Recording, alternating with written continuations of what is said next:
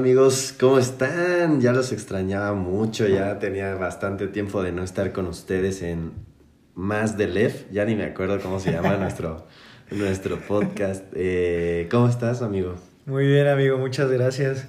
Muy feliz de regresar a estos lugares tan hermosos con nuestros queridos oyentes de la licenciatura y más.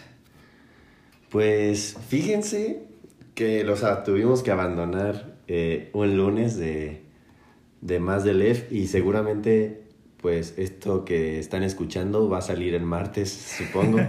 Eh, pero pues es parte del trabajo, es parte de, de estar involucrado en, en, el consejo, es parte pues de todo, ¿no? Eh, simplemente hay veces en las que las agendas no, no te permiten poder sentarte a grabar el podcast y pues no, no queríamos hacerlo sin estar los dos juntos en más del Lef, ¿verdad? Oh, qué, qué palabras tan bonitas.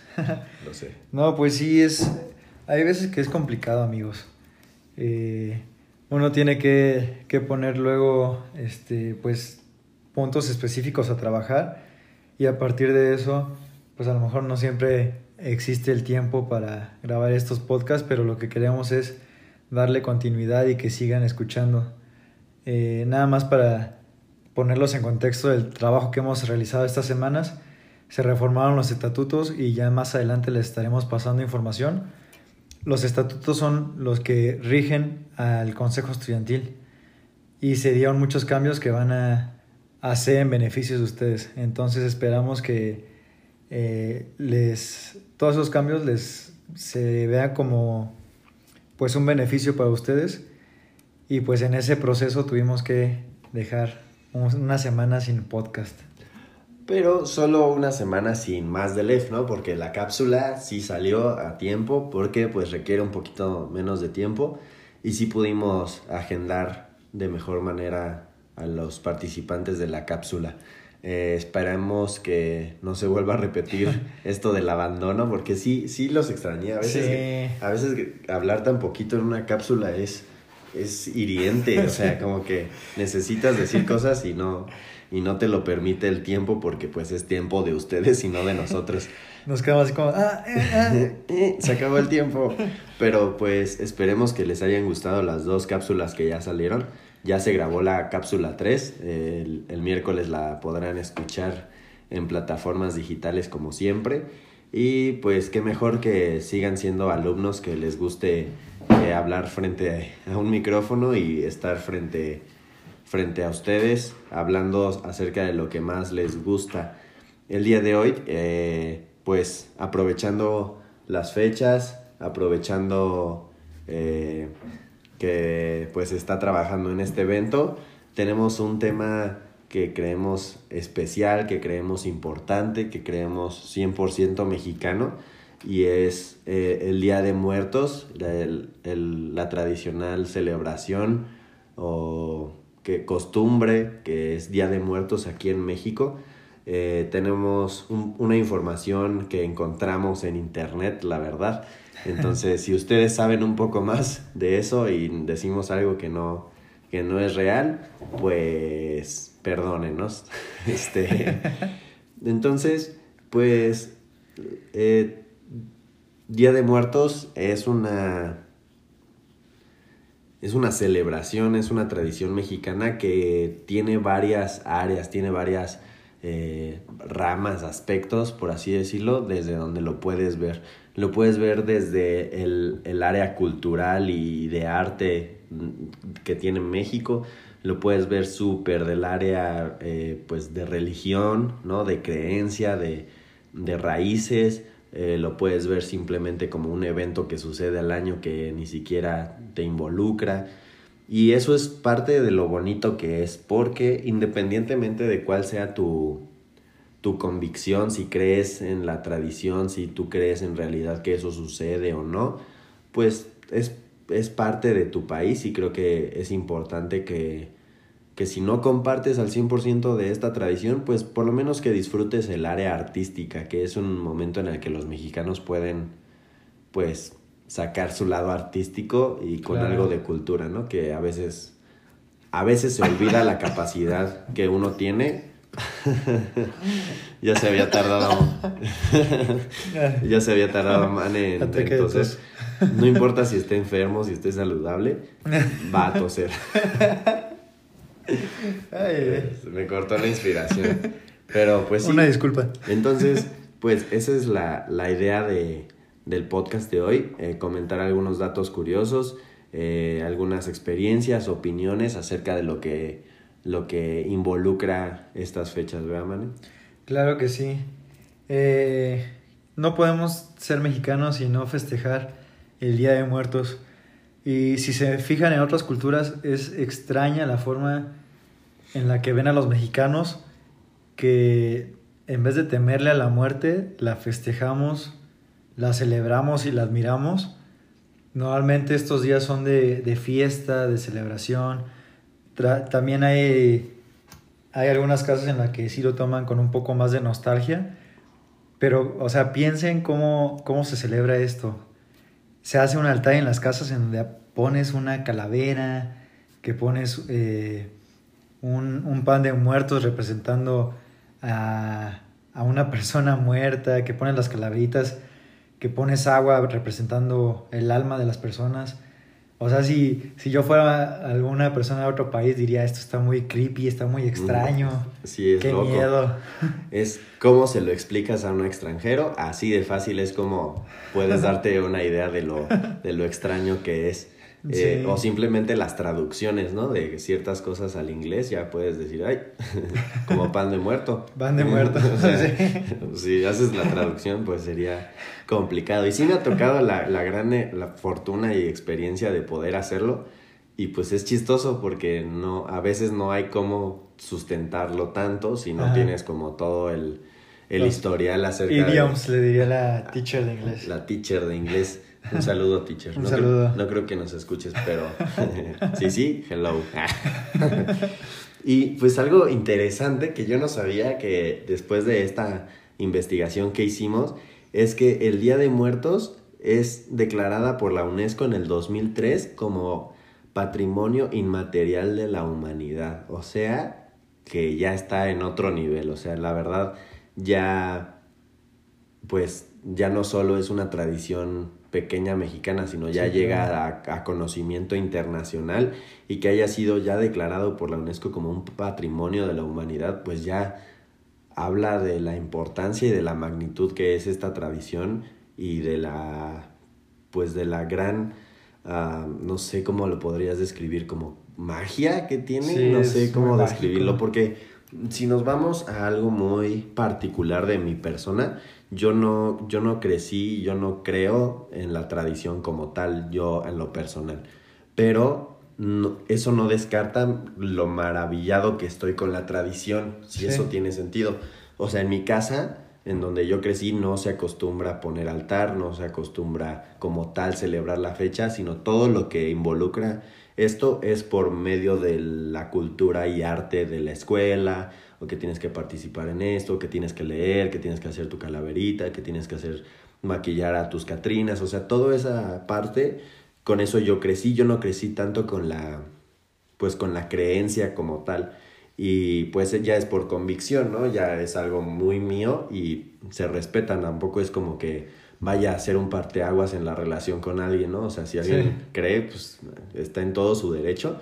Y pero a mí me maravilla, o sea, lo que a mí más me gusta de, esta fecha es como los colores, todos los colores que florecen en estas épocas, la verdad a mí es como lo más chido que, que hay. Aparte, obviamente después de pues todo el, todo el sustento teórico que hay detrás de eso, a mí me maravilla mucho todos los colores que resplandecen en el país. Están increíbles los colores, los dibujos, las representaciones culturales artísticas, todo está increíble y más si se sabe que todo esto tiene años y más que años, siglos de, existir.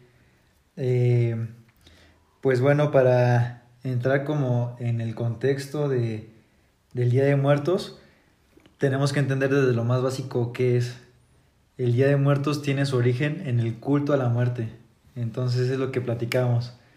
Es eh, pues como tal dedicarle uno, dos días a la muerte, o sea, al evento, a uno de los eventos más dolorosos que puede sufrir un humano, le dedicamos un día y, y en vez de, de sentir esa nostalgia, pues agradecemos que llegue ese día para recordar a nuestras personas que ya no están. Y es bonito, o sea, todo lo que dice Santi. Imagínense que está la muerte y le pones la cultura, le pones la magia, le pones los colores. La muerte deja de ser algo triste para convertirse en algo bueno y en algo para recordar. Está muy interesante eso. Hay una frase que me gustó mucho de Mario Benedetti que dice, la muerte es solo un síntoma de que hubo vida. Entonces vamos a, a explicarles todos los datos que podamos encontrar, pero quiero que se queden muy grabados con esa frase. La muerte es solo un síntoma de que hubo vida. Entonces, eh, la celebración del Día de Muertos aquí en México se divide en dos partes, que es el primero de noviembre, que se, que se denomina como el Día de Todos los Santos, y el 2 de noviembre, que se festeja como tal el Día de los Muertos. Eh, en el primero se festejan a todos los santos que tuvieron una vida ejemplar como... Y, y también creo que a, a, las, a los niños, A que, los niños, que, sí. que murieron eh, desafortunadamente. Y el día 2 ya es una celebración general en donde ya se acostumbra que las familias lleven a, los, a las tumbas o a los eh, cementerios eh, pues flores y se hagan todos los altares y ahí es donde se hace la, la noche en vela en donde esperas que, que los muertos eh, encuentren su camino de regreso a la tierra. Esa es la tradición como tal, ¿no? O sea, eso Ajá. es lo que es y ya depende mucho de cada quien, ¿no? O sea, no dudo mucho que el 100% de los mexicanos crean esto y que lo, Sí. que lo ejerzan. Pero así es y es, y es bonito y es eh, interesante cómo eh, puede haber tantos aspectos de, de la cultura, ¿no? O sea, viene tan atrás que, que viene desde la cultura de me- mesoamericana, ¿no? Eh, existen eh, registros y celebraciones de pueblos prehispánicos de hace más de 3.000 años, en donde ya se hacían rituales y celebraciones eh, como con los mexicas, con los mayas y con los purépechas, más o menos de, esa, de, esas, de esas épocas ya, se hay, ya hay registros de que se hacían tipo eh, mm, acciones. culto a como- la muerte. Ándale, como recordar todo, toda esa onda. Entonces, pues es una de las tradiciones que más antigüedad ha de tener aquí en México. Sí, claro. Y pues se supone que los mexicas tenían conocimientos muy avanzados de astronomía y en el calendario eh, y en el calendario azteca era fundamental eh, celebrar ciertas festividades. Entonces eh, había una, mm, una festividad que, que se festejaba en el noveno mes azteca y ese era el día, bueno, el día de muertos. No sé cómo lo denominaban ellos, pero para términos nuestros. Entonces, el, el festejo comenzaba a principios de agosto y se extendía todo un mes y eh, se hacía ah, con la diosa de, la, de, de los muertos, eh, cuyo nombre, a ver si lo puedo pronunciar bien, es Mictecacihuatl. Si no me equivoqué, perdonen si me equivoqué. Pero ella es la diosa de los muertos.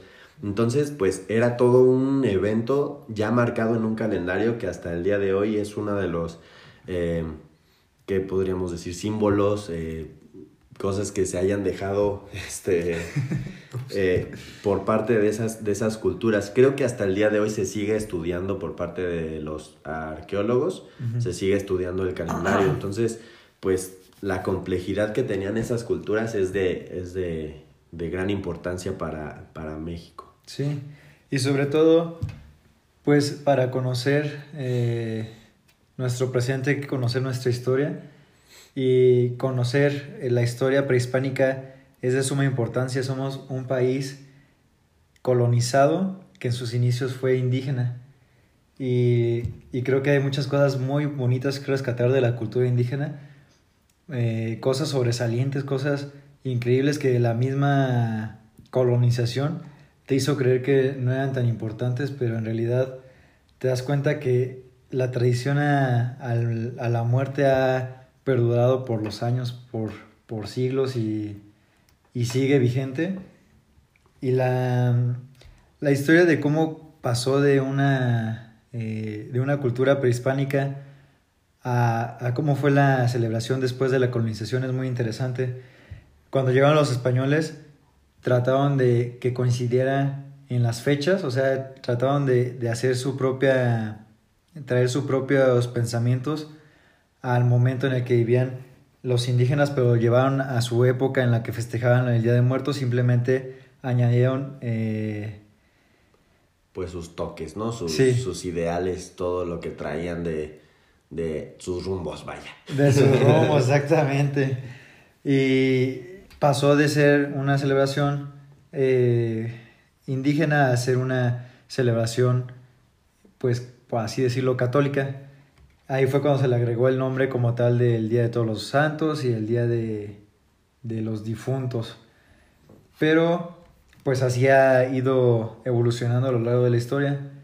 Y creo que últimamente simplemente la, la, gente agarra como lo que más le gusta de la celebración y lo lleva a su propio, mm, a su propio entorno. Ya no es tanto cuestión de religión, de, del lugar donde naciste, sino que simplemente, eh, como estamos ya en un mundo tan globalizado, adaptamos todo lo que nos gusta de esa cultura y lo, lo hacemos propio.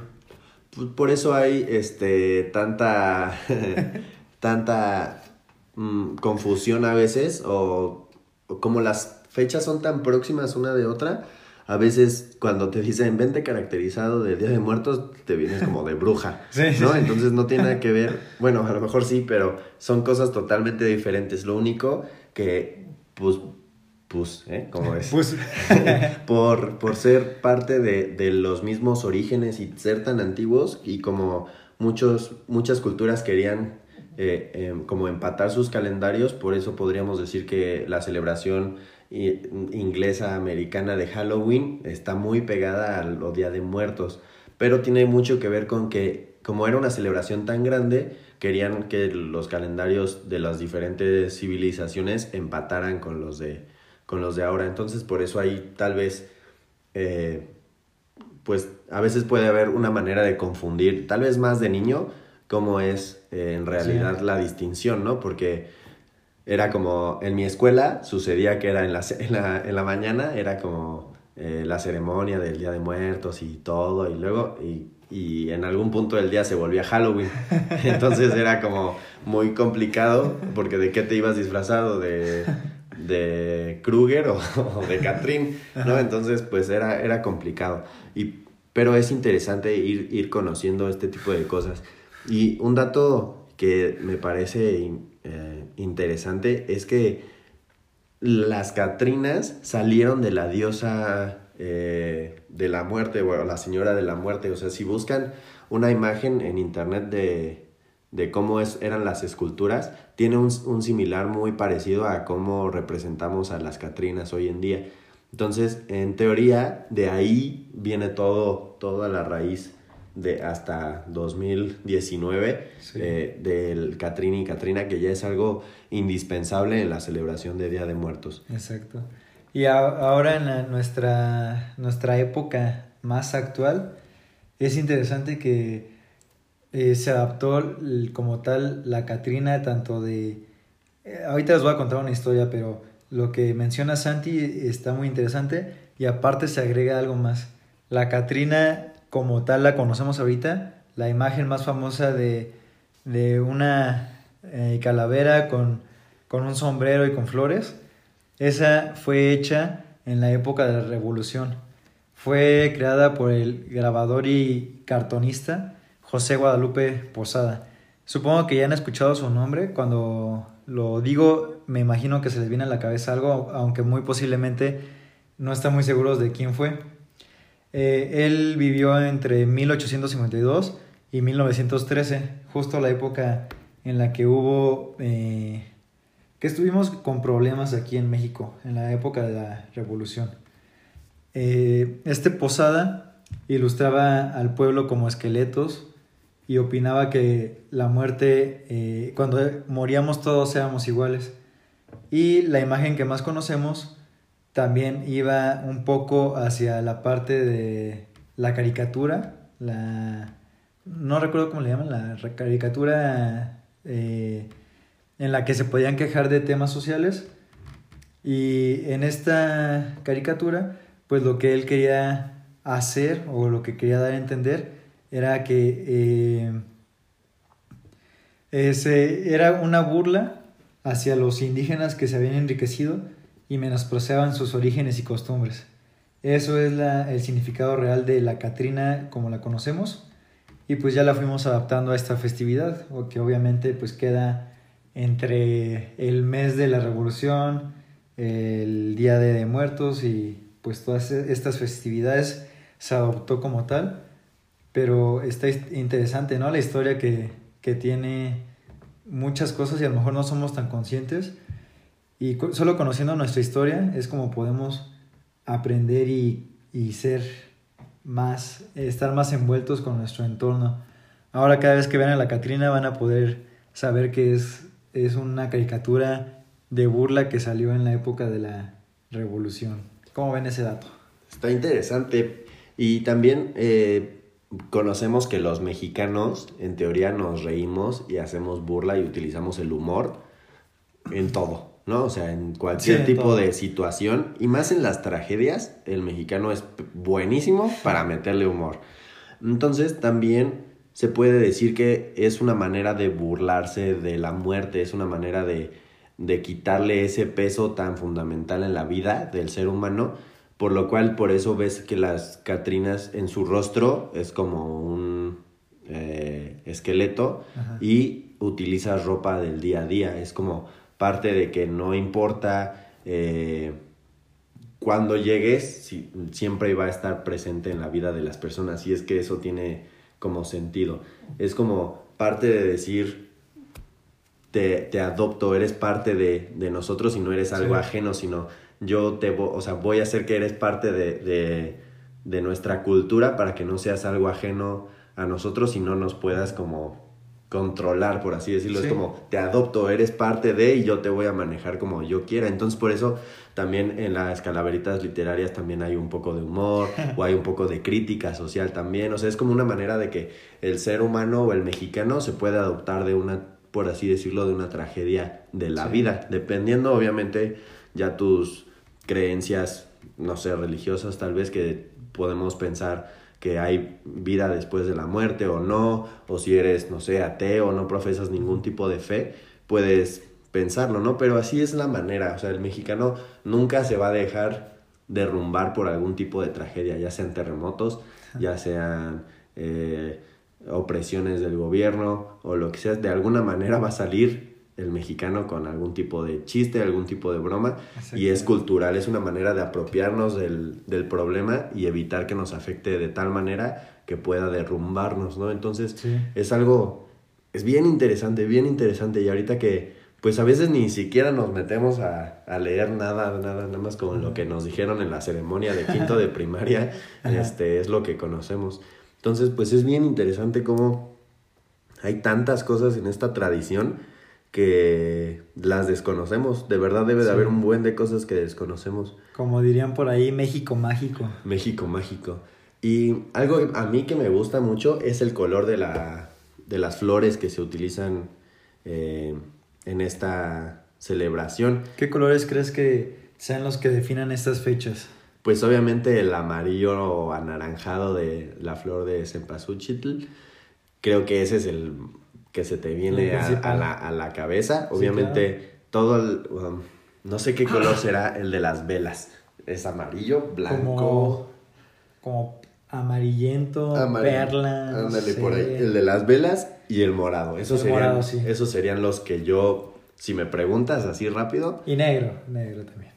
Ah, pero ese es como más decorativo, ¿no? Pero... Supongo, bueno, sí es que sí se usa mucho negro, pero por, cuando a mí me dices Día de Muertos, pienso en el altar y casi en el altar no hay negro, casi no hay negro, es más como en las Catrinas sí, sí, y, sí. y toda esa onda, ¿no? Pero así, si me preguntas esos tres colores, ¿tú dirías igual? Diría esos agregando el negro. Agregando el negro, o sea, tú sí, cuando te dicen Día de Muertos piensas en negro. Pienso, ajá, como en algo frío. O sea, eh, en los colores sobre algo frío. Ah, ok, ok, ok. Es interesante. Y pues ustedes también hagan ese ejercicio cuando les digan Día de Muertos, piensen en qué color es el, los primeros que se les vienen a la mente. A ver, vamos a hacer un, un ejercicio. A ver. Día de Muertos. ¿Qué colores pensaron?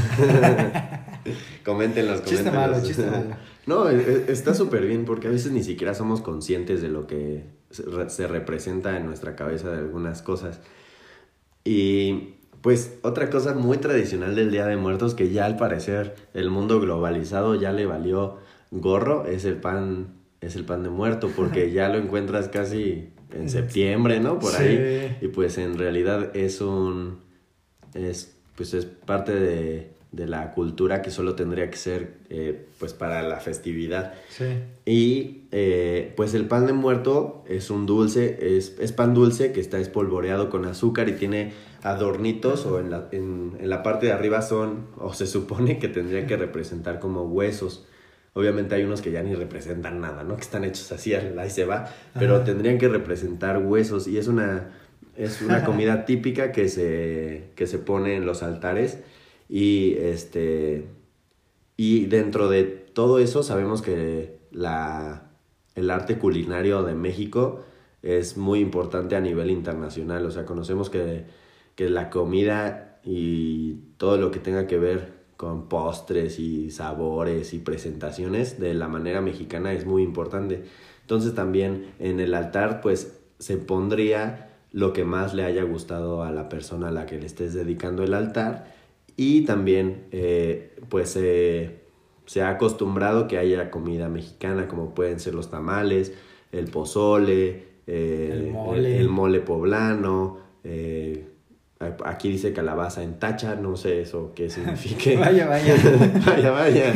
Este, ahorita lo buscaremos y se los comentamos, pero pues es, es, es, una, es una tradición tan completa que sería raro ignorarla, o sea, Sí, claro.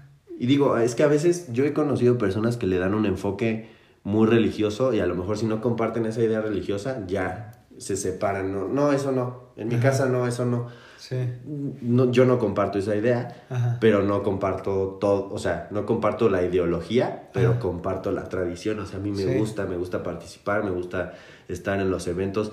Normalmente es en las escuelas, por alguna Sí. razón siempre es en las escuelas y está bien, creo que eso no debería de quitarse nunca Ajá. porque es una manera de formarte integralmente y de pues de convivencia, ¿no? Que si estás si le estás dando la importancia a la muerte también le tienes que dar importancia a la vida y si no convives Sí. con las personas en ese momento y todo pues te estás perdiendo un poco el enfoque que pues que tiene la frase que diste el día de hoy.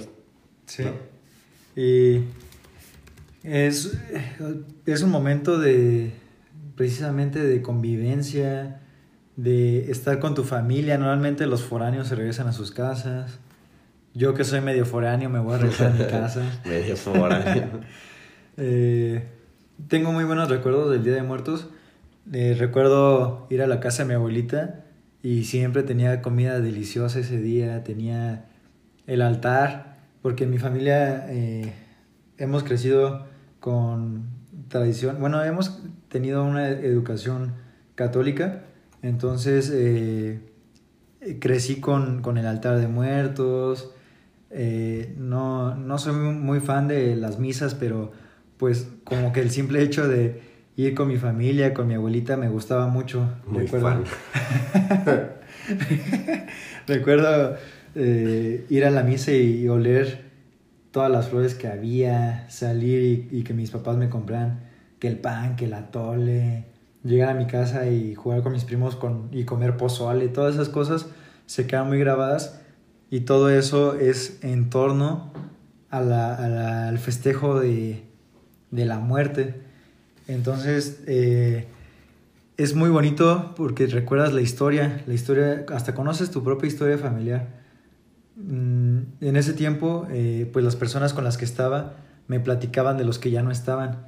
En esa época era eh, mi bisabuela, entonces el altar estaba dedicado hacia ella y me, yo preguntaba mucho, siempre he sido bien preguntón. Entonces les preguntaba un buen de cosas a mis papás, a mi abuelita y era un momento de, de, pues de recordar y de imaginar.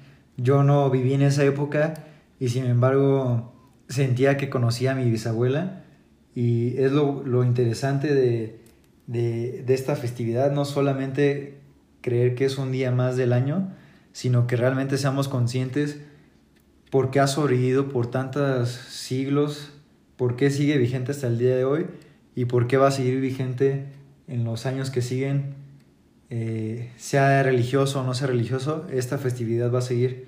Hay que ser conscientes y creo que la importancia de esto es porque puedes conocer más allá de lo que tienes ahorita y puedes ser más en un futuro conociendo lo que pasó antes. Wow. Wow. pues es que, eh, pues e, es eso, o sea, si tú creciste con eso, obviamente la, la, celebración va a traer, ya no es objetiva para ti, ya tiene sentimientos involucrados y todo.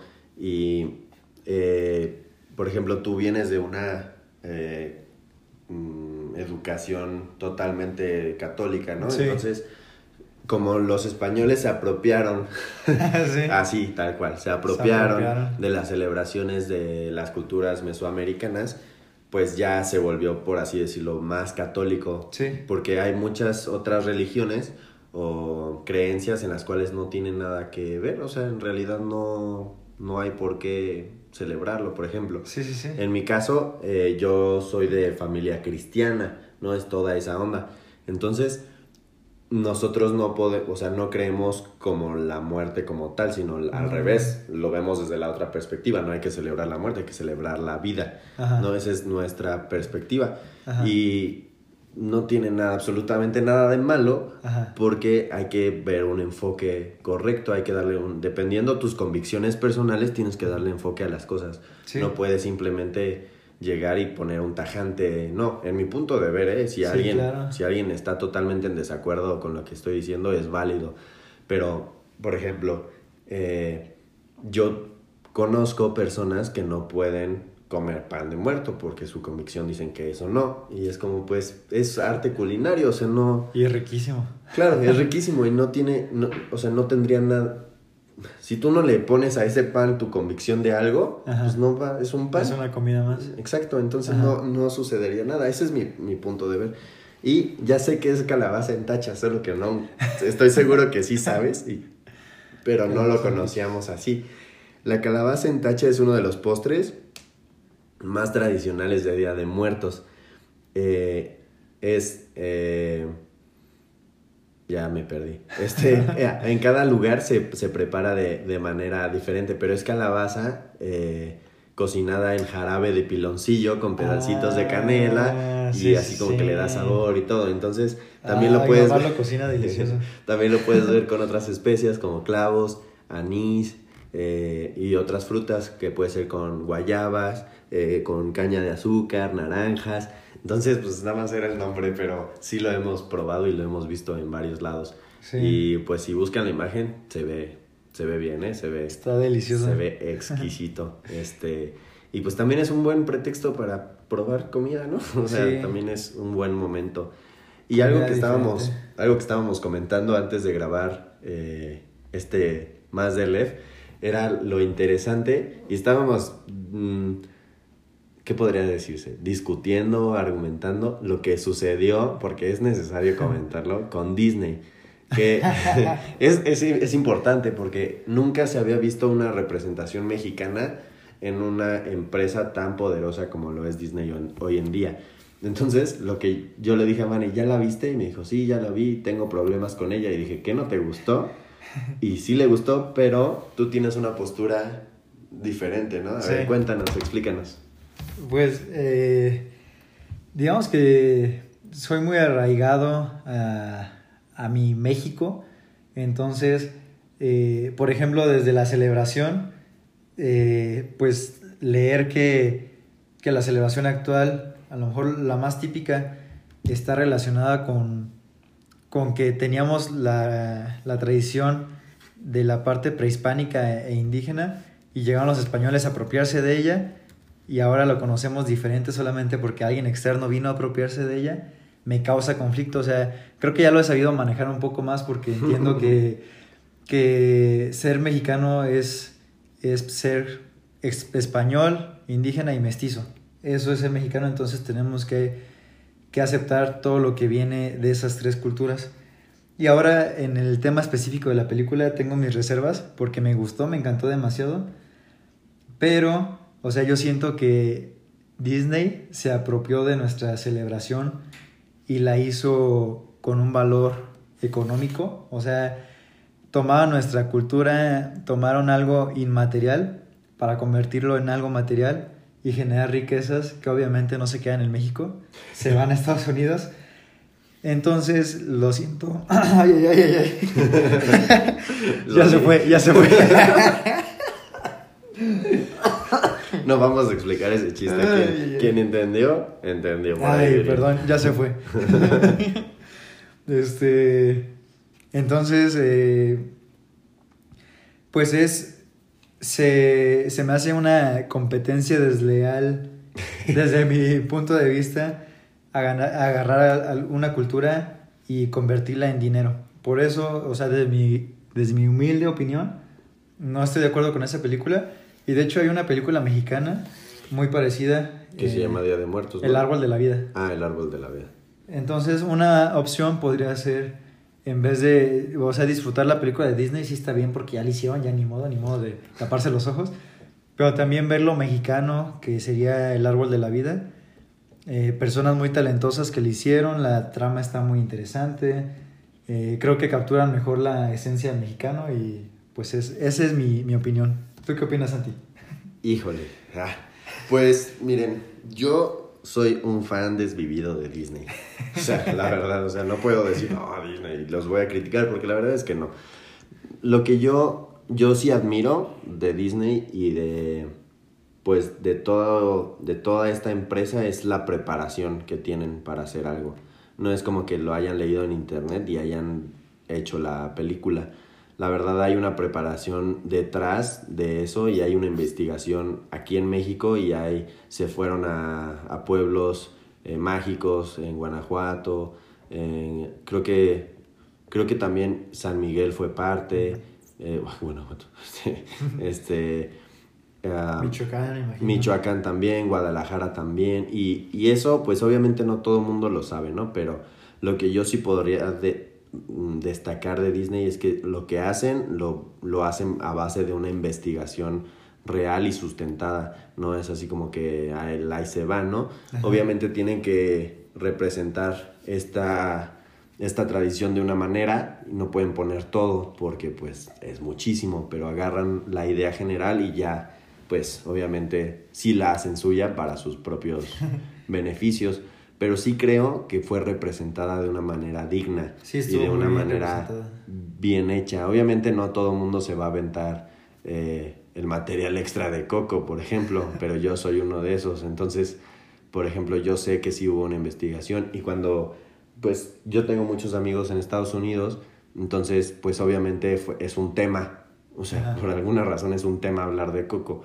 Entonces, pues tienes que saber un poquito para poder argumentar ciertas cosas o poder comentar. Y, por ejemplo, en la, en la escena donde se van al mundo de los muertos, eh, hay muchísimos simbolismos de México, muchísimos. O sea, de que cada, no sé, cada dos segundos sale algo nuevo, diferente. Aunque no lo veas, está ahí en el fondo. Por ejemplo, sale Tenochtitlán y eso pues nadie sabe, pero ahí por ahí está. Entonces hay mucha, hay mucha preparación y a mí me, me, gustó mucho o me enteré de la preparación de Disney como tal cuando salió la película de Moana. Cuando salió Moana yo salí muy feliz porque me gustó, así tal cual, pero pues yo no conocía mucho. Después salió ya la versión en Blu-ray y yo decidí aventarme el material extra y, o sea, es, una, es un material extra, no sé, de dos, tres horas. Y de que se van a, a viajar y conocen a todas las culturas. Entonces dije, ah, estos brothers, la verdad, sí se fueron a lo específico, a investigar. porque puede ser que ellos hayan aprendido cosas que ni tenían que ver con la bendita película, pero ya, ya está sustentado. Entonces, pues no sé, la verdad, yo creo que está bien mientras no, no lo tomes como que es el todo. O sea, que es una representación, una versión de de alguien y del director, supongo, y de los guionistas, y bueno, de los directores de, de, luces y de toda esa onda. Pero, pues creo que es válido. Obviamente, como decía al principio, mientras tú mantengas tu ideología y tú mantengas tus ideas, pues está bien. Creo que lo puedes consumir sin ningún problema. Y es una manera amigable tal vez de poder explicarle a algún niño más fácil la tradición, ya sea de México o de otro, de otro país. Y es que sí está increíble cómo sí está representado al 100%, o sea, eso sí es de admirarse. Todo, o sea, absolutamente todo dices, wow, esto sí. es México. Sí, sí parece México. Digo, obviamente si la ves en inglés, dices, mm", pero aquí la vimos en español, bueno, la mayoría. Yo ya, yo ya tuve la fortuna también de verla en inglés con el esposo de mi hermana. Y pues sí pierde un poquito el toque, porque pues, el español está bien doblado, la verdad. Pero bueno, no es un podcast de películas. y pues ya se nos está acabando el tiempo, pero tenemos, em, como no tenemos un podcast pasado, pues nos podemos pasar tantito. un poquito, un poquito. Y pues quiero hablar un poquito de los, de los altares, de los diferentes tipos de altares, porque creo que es fundamental y es cuando me preguntaste, bueno, cuando estábamos discutiendo lo de los colores, yo dije que del altar, pero casi no hemos hablado de eso. Y aquí encontré que hay diferentes altares. Hay altares de dos niveles, altares de tres niveles y altares de siete niveles. Entonces, los altares de dos niveles básicamente son la representación y la división entre el cielo y la tierra, así a grandes rasgos.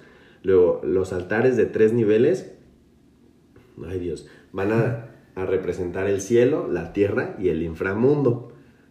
Este, y pues ya dependiendo las ideologías y todo, pues ya cambiando, ya ha cambiado significados a veces.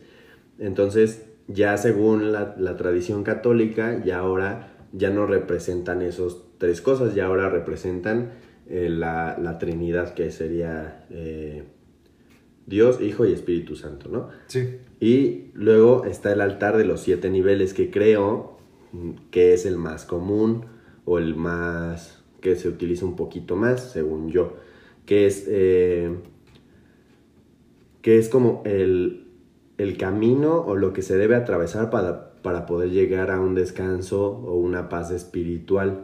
Según eh, los otomís, había siete escalones que representan los siete pecados capitales. Entonces se asocia el número siete con el número de destinos que según eh, las culturas se podría destinar, o sea, dependiendo, o sea, según los aztecas, dependiendo de lo que tú hacías en vida, podrías irte a cualquiera de esos niveles dependiendo del pecado. Pero si tú logras pasar los siete niveles, quiere decir que alcanzas la paz espiritual.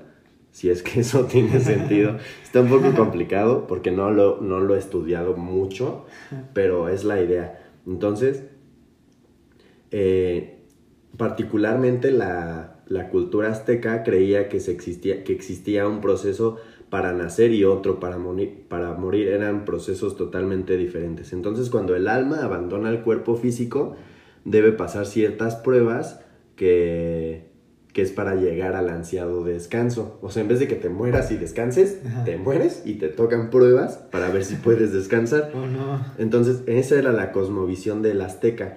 Entonces, un alma debería pasar por los niveles que, del inframundo y esos representaban los diferentes, eh, pues lo de la diosa de la muerte. Entonces, si tú lograbas pasar esas pruebas, lograbas alcanzar el descanso eterno. Entonces, pues mira, o sea, todo, o sea, todo lo que involucra esto, o sea, es que es bien interesante. O sea, yo no lo comparto, pero es bien interesante y es, pues, te enriquece, ¿no? Como mexicano te hace sentir que tu cultura tiene tantas eh, vertientes y tantas ideas y no sé, o sea, es tan profunda esta tradición que vale la pena que pues seguir empapándonos del tema, ¿no? Sí, claro. Es todo lo que involucra es muy interesante. Y pues el, el chiste es que el podcast habla cosas de LEF, cosas de otras licenciaturas y cosas de, de nuestro entorno. Entonces, el Día de Muertos se los ponemos eh, la base y ustedes sean ya más conscientes cuando hagamos eh, la festividad, pues de que investiguen, lean, de que sepan que hay mucho más en torno a, esta, a este festejo. ¿Y qué más? ¿Qué más les podemos decir? El, Ah, un, un brevario cultural. Un, una, ¿Cómo le llaman? No lo sé. No sé, ya, ya ando medio muerto. Ah, el 31 de octubre, en la licenciatura, bueno, en la facultad, vamos a tener el tradicional Día de Muertos. Entonces, ese lo organiza, lo organiza fisioterapia. Ah. otra vez, otra vez, otra vez, otra vez. Ah, de nuevo. este, el 31 de octubre, fisioterapia organiza el Día de Muertos de, de la facultad. Eh, vamos a, a, participar nosotros como LEF en la organización de un, de un altar. De un altar de muertos, uh -huh. de una casita del terror, de concurso de Catrín y Katrina y de body painting. El body painting está súper interesante porque va a haber jueces que van a, a, a, calificar que sea anatómicamente correcto los dibujos que se hagan sobre la persona a la que van a pintar. Eh, todo esto se, se, va a hacer eh, mediante pues la participación de todos. Esperamos que puedan unirse, que puedan convivir, que podamos tener y crear un buen recuerdo. Va a ser a partir de las 12 y los que necesiten salir a armar sus eh, lo que les toca o pintarse o vestirse, vestirse pueden hacerlo con justificante. Ya vimos ese tema y sí tenemos la autorización. Solamente les pedimos pues que sí vayan a, a lo que van. A lo que van. y pues qué bonito podcast, amigo. La verdad, creo que eh, ha sido de los más enriquecedores que hemos tenido. Eh, pero pues desafortunadamente tenemos que terminar el, el episodio del día de hoy. Eh, vamos a irnos. Eh, te voy a hacer una dinámica, te voy a agarrar desprevenido. oh, no. vamos a hacer una pequeña dinámica con el presidente, a ver si es cierto. A ver, a ver. Te voy a dar, yo para ya para irnos, te voy a dar palabras. ¿Sale? Ajá. Y tú me tienes que decir lo primero que se te venga a la mente cuando yo diga esa palabra. ¿Te Va. parece? A ver, me parece. A ver, entonces, bueno, palabra o concepto, ¿no? Para que no digan, eso no es una palabra. Entonces, ¿listo? Listo. Es rápido, ¿eh? No importa que no tenga nada que ver. ¿Sale? Sale. Una, dos, tres. Día de muertos. Mm, Naranja. Naranja. Altar de muertos. Comida. Misioneros españoles. Ah, colonización. México. Eh, mágico. Altar. Ah, recuerdo. Eh, flor de cempasúchil. Mm, paz. Paz, paz, paz. Papel picado. Diversión. Calaveras. Ah, dulce. Rosarios. Ah, tedioso. Festejo. Ah, festejo. Diversión. Por dos. Coco. Ah, usurpadores. Ah. Muy bien, amigo. Has pasado, has pasado la prueba de. Ah, voy a cambiar la de Coco. No, no. Pero voy a decir una canción que me gusta muy de Coco es la de Recuérdame. Ah, pues la única. No, también la de Dueto a través del tiempo. Ah, bueno, está bien. Escuchen el soundtrack, está chido. Este, nos despedimos con nuestro consejo ya tradicional, como el Día de Muertos, aquí en Más del Lef. Tu consejo rápido y conciso, Emanuel, tienes 30 segundos. Eh, voy a decir con la frase con la que empecé, la muerte es solo un síntoma de que hubo vida. Eh, espero que todos estén viviendo su vida con su esencia, con su máximo esplendor, que las decisiones que tomen sea que sean al final de cuentas el día que estés a punto de morir, veas hacia atrás y estés sati- satisfecho con lo que hiciste. Eh, que tengas la convicción de, de que todo lo que hiciste en vida va a valer la pena. Ah, pum. Yo también voy a cerrar aquí con, con una bella frase y ya no voy a dar nada, solo va a ser la frase y cerramos el podcast, ¿te parece? Me parece. Confío tanto en el poder de esto. Dice, no me llores, no porque si lloras yo peno. En cambio, si tú me cantas, yo siempre vivo y nunca muero. Boom. Muy bonita. Muy bonita. Nos vemos en el próximo episodio. No es cierto, nos vemos en la cápsula del En miércoles. cápsula. Y nos vemos en el próximo episodio de Más de Lef. Muchísimas gracias por escucharnos, de verdad ya extrañábamos grabar, ya extrañábamos poder platicar con ustedes y pues esperemos les haya gustado mucho y que pues disfrutemos de estas tradiciones mexicanas. Mi nombre es Santiago Lee. Mi nombre es Emanuel. Y nos vemos para la próxima. Adiós. Bye.